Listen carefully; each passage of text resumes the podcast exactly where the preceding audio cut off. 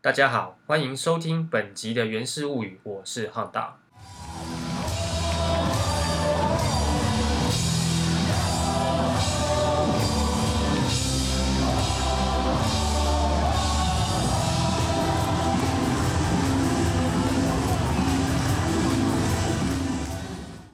我在录音的这一天是二零二一年的六月十二号哈，今天其实是这个二零二一年端午连假的第一天啦哈。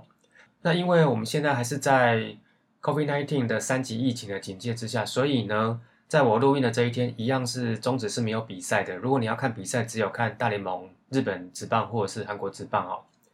那不晓得各位朋友在这个没有终止比赛的情况之下，都怎么度过这没有球赛的日子呢？那我跟我们朋友最近有个做法，就是说周末假日的时候，当遇到通常大家通常下午会有日子比赛的时候，我们就大家开 Google Meet 在线上看球。那么为了避免被暴雷，有就会有好心人啦，他会把他的比赛画面分享到主画面上。那我们就一边看边聊天啦，或者是说王伯伦或吴念婷有好表现的时候，我们就一起看，大家同乐鼓掌这样。那这也是一种算是一种看球的乐趣吧。没有办法看中职，甚至也没有办法到现场，那我们只好用这种方式来排解这个没有球看的的问题哈。那当然，台湾还蛮容易看得到，就是大联盟的比赛。但是大联盟的比赛，因为通常都是早上啊，所以就大家可能就不见得都有办法起来开 Google Meet 看球赛。好，那么虽然现在是三级疫情，没有办法打球赛的状况，我还是我还是简单讲一下，如果是有打比赛，现在大概。终止的赛季会到哪里？哈，其实就二零二一年六月十四号这个礼拜，先不考虑曾经要办的六强一的话，中止会是上半季的补赛周，所以这周可能应该就是抛彩带的时候了哦。那因为从五月中中止就停赛，我还是简单讲一下二零二一年上半季五月中停赛之后的状况。在停赛之后的状况呢？排名第一的是统一师哈，他的战绩是二十三胜一和十八败，胜率是五成六一。排名第二的中信兄弟胜率是二十四胜十九败，胜率五成五八，他跟第一名的统一是没有胜差的。排名第三的乐天桃园是二十胜二十一败，胜率四成八八，落后有三场胜差。排名第四的富邦悍将是十九胜二十三败，胜率四成五二，他落后第一名的统一是有四场半的胜差。最后一名是新军魏全龙，他的战绩是十七胜一和二十二败，胜率四成三六。他落后统一师有五场的胜差。那么以 COVID-19 疫情三级警戒终止已经停赛一个月的状况之下，不晓得各位觉得今年的终止球季是不是打得完哦？我在录了这一天，其实是看到新闻有说终止正在眼里要打泡泡赛。那么泡泡赛可能。就是把所有的比赛都限制在一到两个球场，所有的人员做严格管控，然后尽可能减少工作人员的进出，就有点类似当兵在营区里面把它打完这种感觉哦。哦，那中止是有预计要提出这样的计划，不晓得说这个计划会不会过了。那我个人其实没有很预期今年会真的有比赛打完，因为毕竟毕竟泡泡可以通过，可能疫情要真的有稍微往下掉哦。虽然说目前是有压住了，但是要再往下降，看起来可能没有那么快。我自己觉得是没有那么快了哦。那如果说真的打不完，没有办法打，那是不是今年的中职的球季最终的球队战绩就会用刚刚的方式结束了？这个我不晓得哦。那那如果用刚刚这个方式结束的话，那我们就要先恭喜统一是拿到二连霸。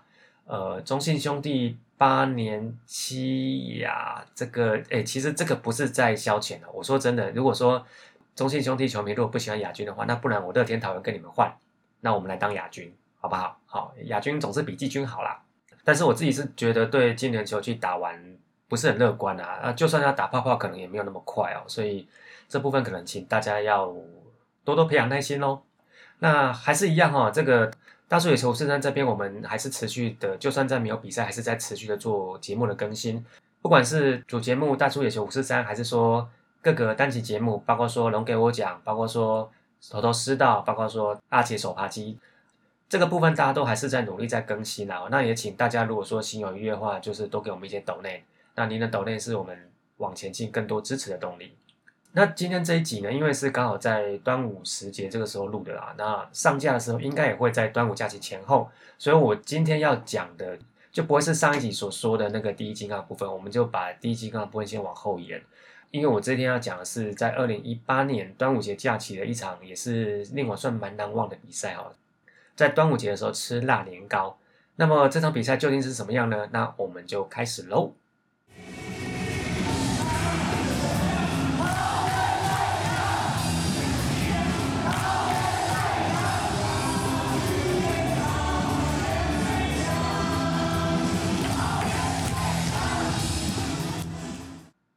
首先，在这场比赛之前，我们要讲一下二零一八年中职那时候的状况。二零一八年上半季呢，桃园队当时叫做拉米狗桃园。那么拉米狗桃园承袭了二零一七年吹拉库朽夺得该年度总冠军的气势，在二零一八年上半季还是打得算不错哦。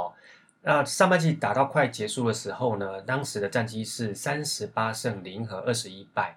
他已经是取得了上半季冠军的 M One。上上半季打到六月的时候，四队的排名，哎，那个时候只有四队啊，那个时候还没有魏全龙。第一名是拉米狗桃园，第二名是统一师，第三名是富邦悍将，第四名是中信兄弟。那在六月的时候，也就是大概上半季的尾声，在这个时候就是桃园队即将要抛彩带的时间。那这一周刚好是这个桃园队的主场，他们举办了第一次的腊年高趴。那实际上这个是六月十五到六月十七对中信兄弟的三连战哦。那么在六月十五这一场比赛呢，因为英语联赛，它延到六月十九号，下一个礼拜二。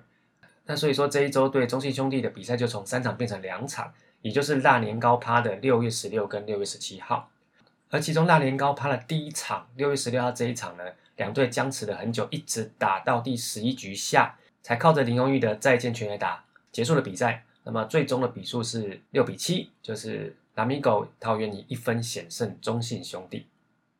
顺便跟大家简单讲一下当时的状况。其实，二零一八年五月的台湾跟二零二一年的五月台湾其实是有点类似，也是在缺水哦。中间一段时间几乎都在缺水。我印象中记得很深刻，上半季快打完之前都还没有任何一场英语联赛，所以那个时候大家也是都蛮担心，说是不是？到了夏天，然后如果台风又不来的话，大家要过了限水的日子啊。这是球场外的部分。那么在比赛本身的部分呢？二零一八年办的那年高发，其实算是桃园队史上第一次的韩国的主题日哦。会办这个那年高发，其实就跟拉米狗桃园时代所带起来的元丰应援有关。这个元丰应援其实是二零一二年雅职大赛的时候，拉米狗桃园因为取得雅职大赛的参赛资格，他们去釜山乐天巨人的主场打。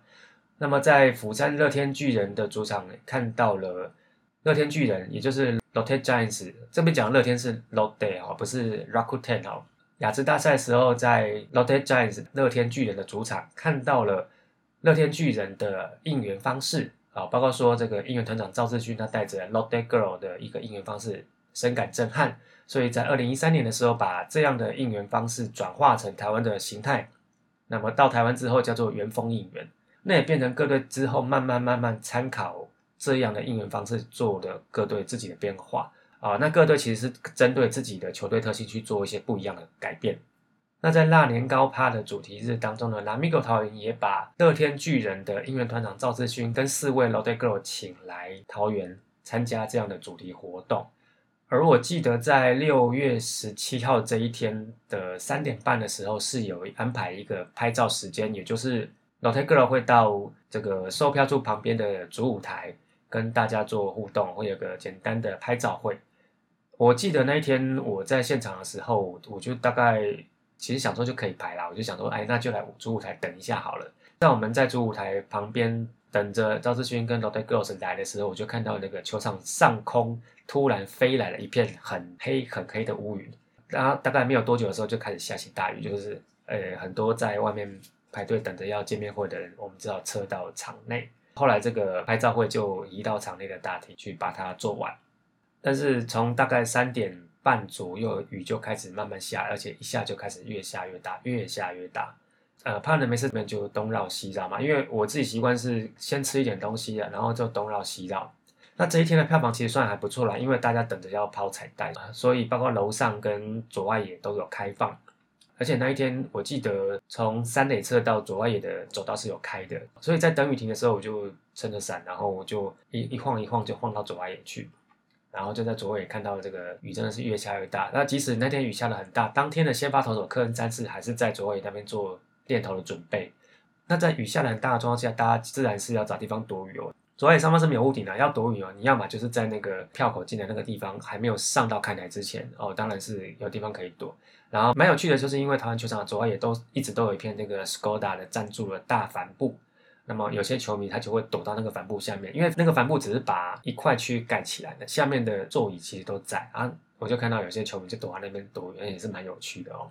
但是因为雨从大概三点四十分左右就一直下下下下很大，下到一个我们就觉得说这个到底是要下到什么时候？台湾缺水缺了老半天，等到六月十号终于要下，雨不下就不下，一下就是这种大雨哈。那天除了在桃园的中信球队对拉米狗桃园的比赛之外，在澄清湖也有富邦悍将对统一师的比赛。那澄清湖的那场是统一师的女孩日，那一场比赛其实早早就确定延赛，但是桃园这边并没有一开始就宣布延赛哈。那就在一个大雨的状况之下，就进行了无限的帆布循环。什么叫做无限的帆布循环呢？我跟各位简单讲一下，反就是帆布盖了又拉，拉了又盖哈。当天的状况是三点半左右就开始下大雨。看到雨下大了之后，工作人员就马上进场把帆布盖起来。啊，大概盖了一个多小时之后，在四点四十分左右开始收帆布，觉得哦好像应该可以开始整理场地了。结果刚收帆布，马上又下大雨。四点五十分再盖起来，哦，然后就大家又在等雨停，等等等等等等等，等到五点十几分的时候，觉得哎雨又变小了，是不是可以开始整理啦？开始收帆布。哦，五点十七分左右收帆布哦，五点二十四分。帆布要盖下，因为雨又变大了哦。这个雨实在是非常的捉弄人哦。那一直下下下下到大概五点五十分左右，连那个全垒打墙旁边的 orange 都已经看到有水积在那边了哦。一直等到六点十一分，想说，哎，雨是不是变小？应该 OK 了嘛？那开始收帆布，就开始要准备整理场地。那那时候收帆布的时候，其实内野红土就已经有积水了。结果十一分收帆布，马上雨又变大，六点十六分只好再把帆布盖下来。那就这样无限循环，那一直到。六点三十九分左右才把帆布再拉起来，等于说在这个过程当中呢，帆布盖了四次，收了四次，就一直在这样的无限循环。那在这个工作人员很辛苦的盖帆布、收帆布的时候，观众是没有事情做的哦，我们就只好就是在看台上聊天。我还记得我那时候跑去一垒的楼上，因为一垒楼上基本上就是屋顶都盖得到。那那时候其实在讨论说，哎。这个周末是端午连假，然后隔天的六月十八号礼拜一其实是端午节，那为什么不要延赛？但是中职当时的一个做法就是礼拜一就算是连续假期，他也都不会排比赛，就是非常坚持。所以不管是什么清明节啦、端午节啦、中秋节啦，你礼拜一补假，礼拜一是什么节日，一样是没有比赛可以看哦。那礼拜一如果不能打，那要不要排礼拜二六月十九号？还不行啊，六月十九号就已经是六月十五号礼拜五那场的联赛哦。不过事后诸葛啦，虽然说六月十七号那天处理这个场地花很多时间，但是还好六月十七号那天有打完。为什么？因为隔天的六月十八号雨更大，而且整天都没有停。这个当然是事后诸葛啦。那在大家等雨的这个过程当中呢，其实场外的雨一直都非常大。我记得我那时候在楼上的看台看场外，就觉得哇，那个真的是已经是你只要一出室外，大概不到二十秒就会完全淋湿的状态，真的是雨很大。那其实，在这个下雨的过程当中，你看到那个会淋到雨的观众席都没有人，但是观众其实都在场内。观众人在哪里呢？他们都在美食街买吃的。我记得大概在可能不到七点的时候，就听说美食街的东西全部都卖完，大概只剩下零食类跟一些罐装饮料。不然那些什么大阪烧啦，什么炒泡面啦，球场便当啦，哦，什么鱿鱼啦，大概都全部都没有了哦。但是那个时候桃园球场就真的很像汪洋中的一片孤岛，因为你真的只要一出去，马上就淋湿。那你不想出去，那你只好在球场里面找地方躲雨啊。动作快一点的话，你就是买得到吃啊；动作慢一点的话，那不好意思，你可能就真的只能吃一些零食哦。那么在这个帆布盖来拉去的状况之下，其实两边的教练跟联盟人员一直都在讨论说这个比赛可不可以打。大概在六点四十二分左右，两队总教练再度出来讨论这个场面的状况。那他们决定六点四十五分开始整理场地。然后整理场地之后，那因为我那时候还是坐在一垒侧，我就看到当时的中信兄弟的总教练 Corey Snyder 就对着一垒的观众们，就是有点屈啊，就是说，哎，很开心大家可以打球的那种感觉哦。那其实当时大家也在讨论说啊，这个雨如果下这么大，为什么硬要打？但是其实这个是有点多方考虑啊。那当然，双敏就会说啊，就是因为这个拿米口桃园这个刘董想赚钱想疯了啊，怎么样怎么样啊之类的啊，这样子哈。但是其实当时想打是也不只是桃园这边的意愿，中信兄弟这边其实也想赶快把比赛打一打。因为中信兄弟的杨将或者是杨教练，他们都已经大概排好说，在上半季结束的时候会飞回去自己的母国稍微休点假。以他们那个时候的计划，其实六月十九号打完，隔天他们就要开始放假，有些就要回美国去了。所以他们也希望说尽快把它打完，而且毕竟中信兄弟是没有压力的一方哦。所以这场比赛就在一个这个两边都想要赶快把它打一打的状况之下，赶快把场地整理哦。那么大概在七点二十分的时候，联盟这边宣布他开始整理场地。八点开打，也就是说呢，这场比赛从本来预计的五点开打变成八点开打。八点开打是什么概念呢？跟各位报告一下，在二零一八年六月这个时候，除了在打中职，在俄罗斯那边也在踢世界杯足球赛。那世足赛很多比赛就是晚上八点开始。那一天其实是第一轮 C、D、E、F 组各有一场比赛哦。我还特别去查了一下那天的比赛，那天 C 组丹麦以一比零赢赢秘鲁。克罗埃西亚二比零赢奈及利亚，哥斯达黎加零比一输给塞尔维亚，德国零比一输给墨西哥。那年德国还蛮惨的哦。好，这个世足赛跟棒球没关系哈。好，那在七点二十分宣布八点开打，而且在半小时的工作人员非常非常努力的处理排水问题之后，那么终于在八点的时候。呃，要说准时开打吗？反正终于在八点的时候开打了。那因为这场是烂年高趴嘛，所以开场舞一样会有 Lottie Girls 配合 Lami Girls 一起跳开场舞。他们今天跳开场舞是加速吧桃园战士。跳完开场之后呢，Lottie Girls 里面的一个算是啦啦队女神吧，身高一百七十五公分的朴奇良 Parky Leon，她马上就披上了 Lami Go 桃园的假日黑球衣，开了一个很漂亮的球。那这个就是开场前的状况。下一个阶段，我们来讲当天的比赛细节。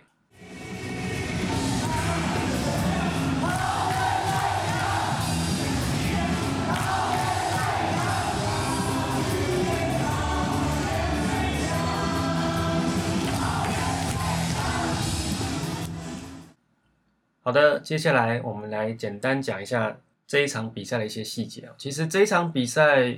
中信兄弟是没什么压力的，因为他们在上半季的时候是第四名，但是压力会比较在拉米狗桃园这边身上，因为就是什么时候抛彩带，那大家都会比较有所期待啊。这场比赛的先发投手中信兄弟派出了艾迪顿，拉米狗桃园则是派出了前一年在中信兄弟的克恩三世，他当时在兄弟叫做肯恩。这场比赛其实前面七局都是一个非常僵持的零比零的状况之下。艾迪顿跟科恩三世都把对方的攻势封锁的相当好。前面七局只有在二局下的时候，拉米狗桃园有攻占得点圈。两出局之后，在一三垒有人的状况之下，林晨飞被三振，就这样子。所以除了这个 play 之外，其他前七局两队都没有上过二垒。而到了第八局，艾迪顿完成了他的先发责任局数下场之后，换成江中诚。江中诚先解决了两位打者之后，面对一棒中外野手王柏龙，王柏龙先打来自右外野方向的一垒安打，接着轮到第二棒三垒手林立，在打击的时候场边开枪子，开那个超越梦想这个枪子，超越梦想那个时候其实是刚推出来没有多久的新枪子哦。那林立在这个球迷开枪时应援下呢，打了一支右外野的方向的一垒安打，这个时候一二垒有人，轮到三棒 DH 廖建富。他打了一个中外野方向的三垒安打，把垒上的两名跑者都打回来了。那这个三垒安打是让所有现场原迷整个情绪沸腾的一个打席。那么他上了三垒之后呢，对着桃园的休息室算是做了一个类似有一点点类似振臂的动作啊。你很少看到很冷静的廖先部会有这么大动作。接下来呢，四棒一垒手陈君秀他又打了一支右外野方向的一垒安打，那这支安打也把三垒的廖建富送回来。那这一局呢，最后就是五棒蓝英伦这边打了一个二垒的滚地球，把这局结结束掉。八局下结束呢，拉米狗桃园带着三比零的领先优势来到了九局上。九局上的时候呢，克恩三世仍然在场上哈。那面对八棒 DH 代打林书义被打来自右外野的三垒安打之后才下场，由乡长陈宇勋接手。啊，香港陈宇勋面对第一棒的右外手陈子豪，先被打来自右外野的一垒安打。那这支一垒安打也把林书义送回来。接着下来呢，面对二棒的张志强是一垒滚地球，三棒的张志豪是一垒方向的飞球。把张志豪解决了之后，比赛结束，那桃园队抛下了蓝色的彩带，庆祝二零一八年上半季的冠军。这一场比赛的 MVP 是先发的科尔战士，他总共八局只其实只花了八十球，被打两次安打，一个四十球，然后一分折失。要不是九局上被代打了林书一打，那是右外野的三连打，他本来应该是要拼完头哦。比赛的细节大概就是这样的。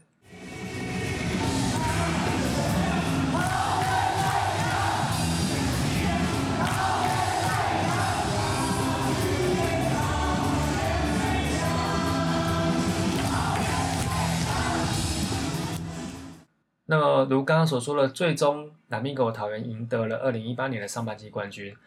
二零一八年上半季的总结呢，拉米狗桃园是以三十八胜二十二败，胜率六成三三赢得冠军。第二名的统一狮是三十五胜二十五败，胜率五成八三。第三名的富邦悍将是二十七胜三十三败，胜率四成五。呃，第四名的中信兄弟是二十胜四十败，胜率是三成三三。那个时候还没有魏全龙，拉米狗桃园在那个半季算打得蛮不错的哈。三十八胜二十二败当中，其中对统一狮拿到了十三胜七败。对富邦悍将持平是十胜十败，对中信兄弟是十五胜五败，也就是说对所有的队伍都是五成以上的胜率，而客场的部分十六胜十四败也大于五成，主场的胜率更是好到不行的二十二胜八败哦，就是一整个很顺的感觉。在封王的时候领先第二名的同一是有三场胜差，那么这一次的封王呢是拉米狗队史第十一次的半季冠军，第九次的智利封王。而且也是红一中总教练第十一次的半季冠军，而且这场封王是拉米狗队史第一次达到连续三个半季冠军哦，这是中华职棒史上的第四次啊。第一次是兄弟在一九九二年到一九九三年的上半季，第二次是统一一九九五年到一九九六年的上半季，第三次是兄弟二零零一年下半季到二零零二年的全年。那事实上，拉米狗在这个三连霸的阶段当中是连续拿到五个半季冠军，那这是第三个。然后这场比赛呢，二零一八年六月十七号的比赛的进场人数是一万四千八百八十九人，票房算是非常的好。虽然说比赛时间从五点延到八点，而且中止的比赛一向都打得比较久，但是这场比赛的实际的比赛时间只有三小时零三分，等于说在十一点左右就把比赛打完，所以时间算压的还可以哦。讲到这个哈，我就要感慨一下哈，这个现在的 Rakuten 桃园真的要加加油，以前。拉米狗桃园在三零八的时代，周六是保底破万的哦。那礼拜五跟礼拜日保底七千，但是以二零二一年的 Rakuten 桃园来说，现在连周六要破万好像都不是那么容易哦。那这个就是比赛的部分跟战绩的部分。那么最后我们要来讲一下二零一八年这个试水温的腊年高趴。这个腊年高趴其实算是继 Yokoso 趴之后第二个外国主题趴。Yokoso 趴一直都有蛮好的评价，因为会跟日职各球队合作。有时候会有支持球队的吉祥物，还有支持球队的拉队来。那那年高趴是算是第一次跟 KBO 合作，而第一次合作的对象就是釜山乐天巨人，就是 Lotte Giants。那在二零一八年获得蛮好的回响之后呢，二零一九年也续班，而且除了本来就来的乐天巨人之外，他们还带来了三星狮啊，就来了两队。那在那年高趴的整个安排当中呢，就是。呃，当然，除了请到了乐天巨人的应援团之外，在场外也有很多韩国主题的摊位，包括说商品或是韩国一些观光局的摊位。那来帮忙了这个乐天巨人哦，他们也是蛮苦命的，因为就如同我前面讲的，六月十六号那年高发第一场的比赛五点开始打，但是打到了十一局下才分出胜负。那他们其实也是就陪着应援到十一局下。那六月十七号这场五点的比赛，结果因为下雨，一路延到八点才开打。哦，那他们也是非常尽责的，就在场边陪着大家一起等到八点，一样跳完开场舞，一样在场内应援。但是在隔年的二零一九年，还是愿意来啦，而且就如我刚刚所说的，除了他们自己来之外，还带了三星师。那在二零一八年的大年高发呢，这两场我都有进场哦。其实进去之后就会看到，真的呃，韩国的应援跟台湾的应援还是蛮不一样的哦。包括说应援团长赵志勋啊，赵志勋的那个节奏感真的是很好。你在现场看他那个律动是那种 N Q 型的哦，那个节奏感，我在看的时候想说他是不是有学过国标之类的，因为那个律动感真的跟一般你会看到的不太一样。中职好像都没有他这样的应援团长哈。呃，桃园今年的三位女团长我们先不说了哈，以本来的团长来讲啊，不管是桃园的阿成阿姐、统一的达平萝卜、中信兄弟的小白，富邦悍将的阿努跟 Travis，甚至于魏全龙的勋基，他们的应援的 style 都跟赵志勋其实是不太一样的。啊，Lotte Girls 也跟中职的啦啦队形态也不太一样。他们那天包括普奇两男的四位，他们就是走一个那种高挑舞者、优雅路线。在这两天的舞局，其实场内都有安排 Lotte Girl 跟 Lamy Girls 的那种算是 battle。那你就看到这个 Lotte Girls 就跳得很优雅，Lamy Girls 跳起来就很像这个高中热舞社。这个各有风格啦，但是就是形态就是真的蛮不一样的哦。而且其实大家说这个拉米狗讨论是超韩国，但是那两天来我的心得是，我不要讲韩国了，全员主场的应援方式跟他们参考的乐天巨人的应援方式其实还是有蛮大的不一样哦。差别在哪里呢？第一个，乐天巨人应援团长的存在感很重，应该说他是非常容易吸引到目光的人哦。台湾一般可能会比较注意到啦啦队的，但是呃赵志勋他的存在感就是非常非常的大。再来就是啦啦队的部分哦。